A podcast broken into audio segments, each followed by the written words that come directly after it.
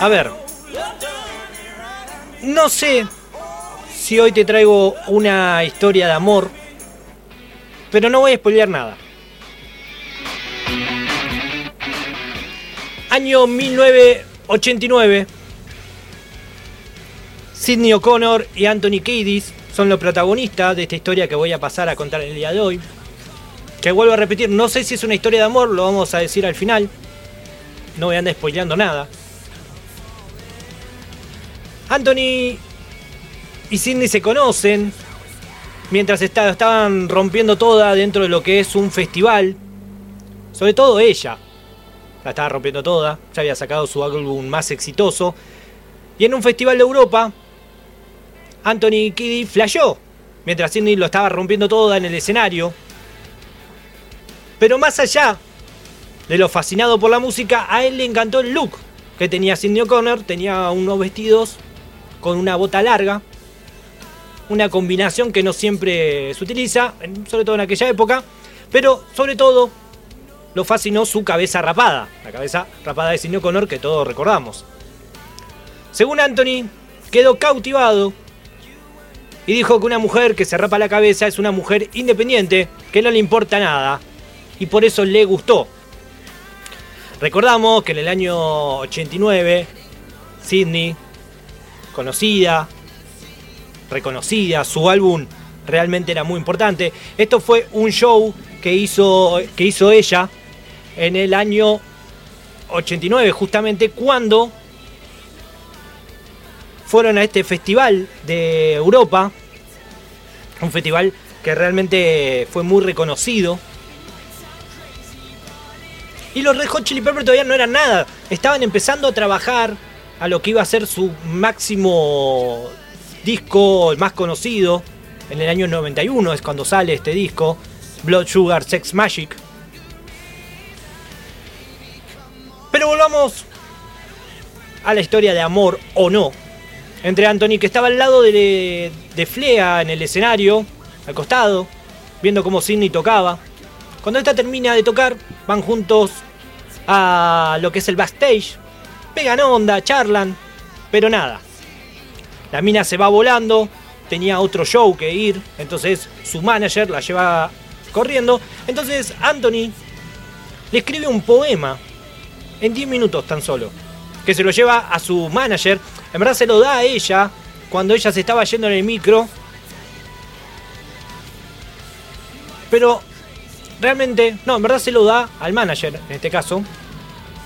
Y nunca más supo Anthony si ese poema llegó a Sidney O'Connor. Un poema, como quien dice, dame un papel que le tengo que decir todo lo que siento. Pero, ¿qué pasó? Siete meses después, un amigo en común le dice, che, Anthony, yo sé que vos flasheaste con Sidney O'Connor, tengo una data para vos. Te cuento que se fue a vivir a Los Ángeles y que desayuna todas las mañanas en Victor Daily's. Es un bar que se hizo muy famoso justamente gracias a que ella desayunaba todos los días. Se atascó de fanáticos este bar. El lugar se llenaba y obvio, Sidney dejó de ir. Pero el dueño estaba chocho, por supuesto. Imagínate, se llenaba siempre. Pero volvamos, volvamos, volvamos. Lograron cruzarse. Un día Anthony fue, se pidió un café, lo esperó y la mina llegó. Él pidió una lágrima, ella por supuesto pidió un café irlandés, obvio. Esto es opinión, no información. Café irlandés, se entiende por qué, porque ella es irlandesa. Bueno, un datazo que acabo de mandar. Lo primero que pregunta Anthony después de siete meses, después de estar ahí tan pensando si le llegó o no justamente el poema que ella le había mandado, y le dice que sí. Dicen que ella lo tuvo durante todo ese tiempo, la carta en el cajón de la cocina, y que se lo mostraba a todo el mundo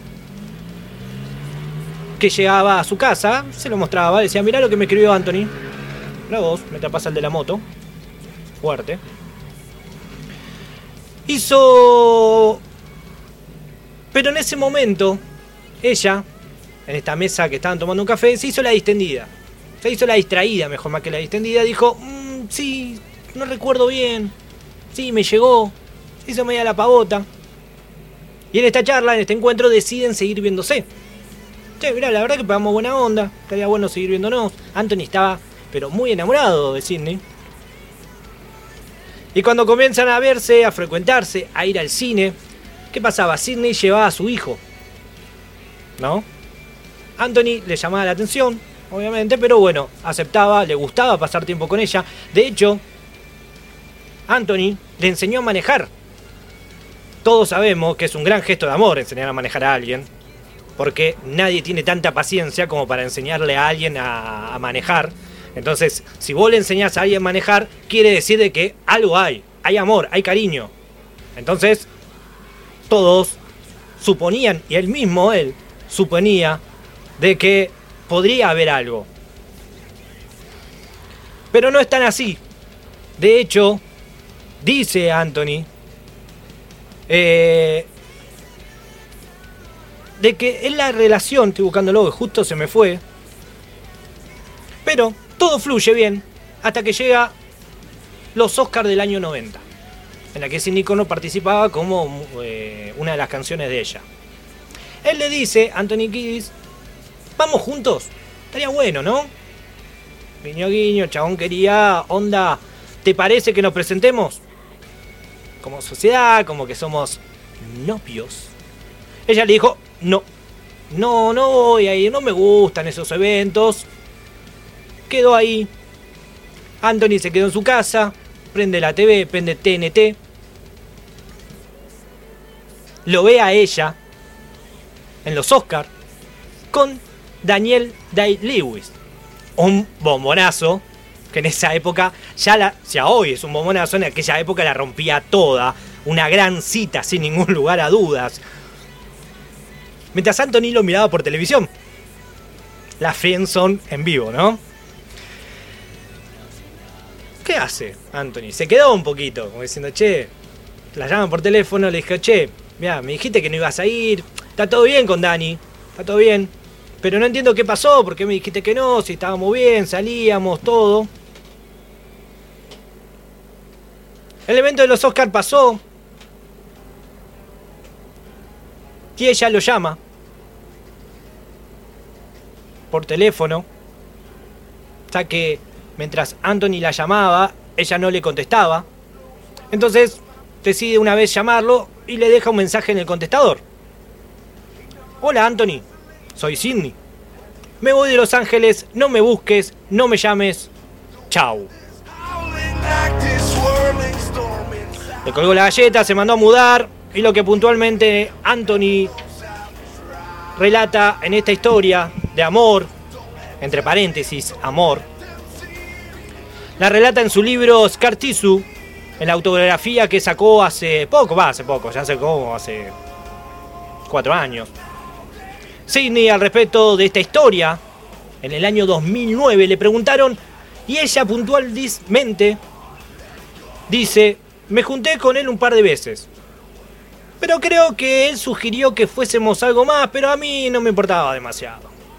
Me da igual la canción que me escribió, así como también la banda. No me gusta, no los escucho, así que no entiendo por qué tanto alboroto.